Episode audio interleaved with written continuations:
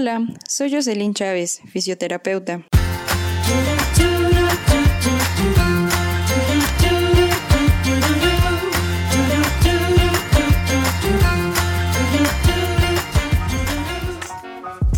El dolor no es algo malo, el dolor es una respuesta natural del cuerpo, es como un sistema de defensa que tenemos.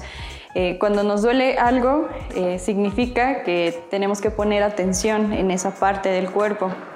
¿Qué es lo que duele más común? Pues las, eh, las articulaciones de carga. En este caso, pues la principal son las rodillas. En las rodillas, pues cargan prácticamente todo nuestro peso al estar este, parados, caminando, subiendo, bajando escaleras. Em, tus articulaciones deben de vencer dos fuerzas importantes, ¿no? la fuerza de gravedad y la de la presión atmosférica. Más eso le sumamos este, la, pues, tu propio peso y si estás cargando una botella de agua y si estás cargando la bolsa que pesa 10 kilos o si cargas la mochila o si cargas eh, tus instrumentos de trabajo, ¿no? palas, este, cajas garrafones de agua, cubetas, etc. Entonces todo eso se va sumando y pues al final es una cantidad pues bastante considerable. Entonces, si tus músculos, la musculatura es lo que va alrededor del hueso, ¿sale? Se inserta o, se fija el hueso por medio de los tendones. El tendón es la unión del hueso con el músculo. El músculo es como lo largo, lo que cubre el, hueso largo, ¿sale? Entonces, si tu músculo no está, no tiene suficiente fuerza, pues entonces tu articulación o tu hueso pues va a estar muy inestable, se va a mover.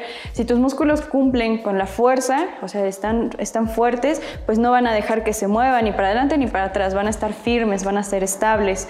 Entonces, una articulación es inestable, una articulación inestable es justamente eso, cuando el músculo y el tendón han perdido la capacidad de carga, o sea, ya no le están ayudando a que tu hueso, a, que tu articulación esté firme.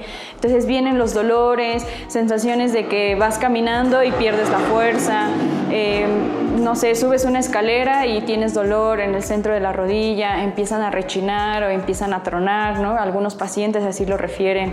Este, es que me senté y cuando me levanto ya me, da un piquete. Entonces todo, todo eso, esos dolores o esas molestias nos están indicando pues que algo está sucediendo, que tu, tu tendón te está avisando y te está diciendo, oye, necesito que me metas fuerza porque ya no aguanto, ¿sí? Ya no aguanto ni siquiera las actividades como del día a día, como caminar o como subir las escaleras, ya para tu articulación es como un esfuerzo máximo, pues las estamos llevando como al límite. Entonces va a llegar un momento en el que ya ni siquiera tus, tus actividades de diario las vas a poder realizar.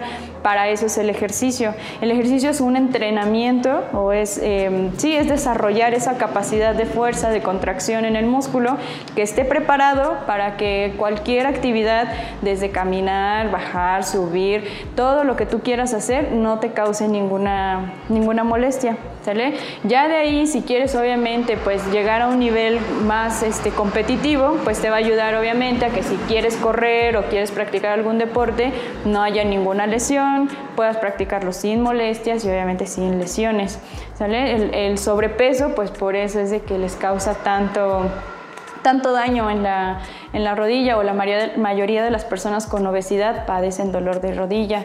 ¿Por qué? Porque si estás en obesidad es porque no haces ejercicio. Entonces fuerza no hay. Solo hay una, fuerza suficiente para mantenerte de pie. Pero ¿qué va a pasar a lo largo de los años? Si tú sigues eh, alimentándote mal, pues obviamente el peso, el porcentaje de grasa va a incrementar y la fuerza muscular o la masa muscular va a disminuir. Entonces, pues lejos de, de que se te quite ese dolor, pues va a ir aumentando aumentando, aumentando, y viene ya un desgaste prematuro de tus articulaciones. Cuando llegan y me dicen, no, es que yo no puedo hacer ejercicio porque me lastimé la rodilla. Mm, no, sí puedes, de hecho necesitas el ejercicio. Eh, obviamente se, debe de realizar un estudio. Aquí el trabajo va de la mano con un preparador físico y pues con el fisioterapeuta. Eh, no hacemos lo mismo, sin embargo pues nuestro objetivo sí es el que el paciente pues empiece ya con una actividad física. El fisioterapeuta de qué se va a encargar? De optimizarte. Va a dejar tu cuerpo, va a dejar tus tendones, tus músculos, tus articulaciones preparadas y listas para que tú puedas iniciar la actividad que tú quieras. Obviamente esa es la diferencia del ejercicio terapéutico o funcional. El ejercicio terapéutico o funcional lo que hace es eso, a ver, te falta fuerza en cuádriceps, ah, ok, entonces yo me voy a enfocar en dar ejercicios específicos y funcionales para esa zona de tu, de tu cuerpo, o en el abdomen, o en la espalda. Entonces ya cuando te incorporas con el preparador físico, él te va a dar ya la rutina y va a decir, ah, ok, vamos a hacer una rutina de cardio, vamos a hacer una rutina de fuerza, resistencia, de explosividad. Entonces ya él sabe que ya no debe de detenerse contigo porque te duele la rodilla o porque te duele el hombro, sino él ya te puede hacer tu entrenamiento sin problema. Eh, obviamente si en el transcurso de tu entrenamiento con tu preparador él te presentas un dolor o alguna molestia, pues te regresas ¿no? a la parte del fisio y dices, ah, mira, pues hacemos un estudio biomecánico en donde dices, ¿sabes qué? Cuando hago este ejercicio me duele aquí. Ah, ok, entonces ya determinamos cuál es la estructura que está este, cargada o que está dañada y entonces nos enfocamos en esa estructura. ¿Sí me explico? O sea, no, sí, sí usamos el ejercicio los dos, pero pues cada uno tiene un objetivo distinto. Al final, pues es incorporar a nuestro paciente. Aunque sea sedentario, hay ejercicio absolutamente para todos. Cuando llegan y me dicen, no, es que yo no puedo hacer ejercicio porque me lastimé la rodilla.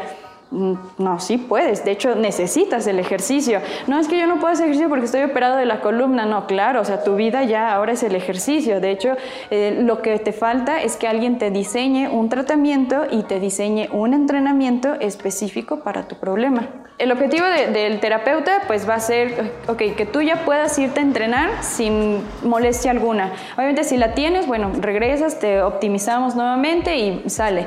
Y ya el preparador se va a encargar de llevarte al, al, tope que tú quieras, que si lo quieres a nivel amateur, si quieres ya ser este, profesional o un nivel de competencia, él se va a encargar ya de optimizar tus capacidades para que llegues a esos objetivos.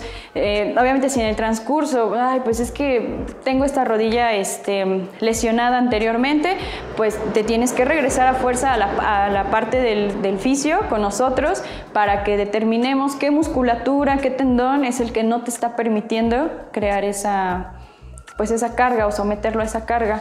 Eh, cabe mencionar también, o sea, por ejemplo, los tiempos de adaptación de un tejido van de 3 hasta 12 semanas. Entonces no es como que ya la próxima semana ya puedo jugar, ya puedo hacer esto. No, espérate. No quiere decir que no puedas, simplemente te va a doler otra vez porque el tendón te va a decir, es que todavía no estoy listo. Si te metes otros tres, otras tres semanas a ejercicio, a rehabilitación, ah, pues ya vas a sentir la diferencia. Por eso las cargas son progresivas, no, no puedes, no porque sacar rápido al paciente o al deportista, le vas a meter, meter, meter, porque no le estás dando el tiempo de adaptación que el tejido necesita. Por alguna razón caíste en esa, en esa lesión, ¿sí? porque era más la carga que el estímulo que estabas dando. Entonces, si no logras ese equilibrio, va a estar, va a estar, va a estar. Por eso los pacientes todo el tiempo caen y caen y caen en la lesión. O dicen, es que corro 6 kilómetros y no me duele, pero si corro 10 ya me duele pues tu tendón te está avisando que no está listo para esa carga todavía. El cuerpo no miente, o sea, el paciente sí, pero el cuerpo no miente. Entonces, te das cuenta que no hizo el ejercicio, te das cuenta que le metió más a la carga, porque le duele, porque ya se inflamó otra vez, porque este, volvió a sentir la misma molestia, porque por algo pasó. Entonces, te das cuenta que algo no está haciendo bien.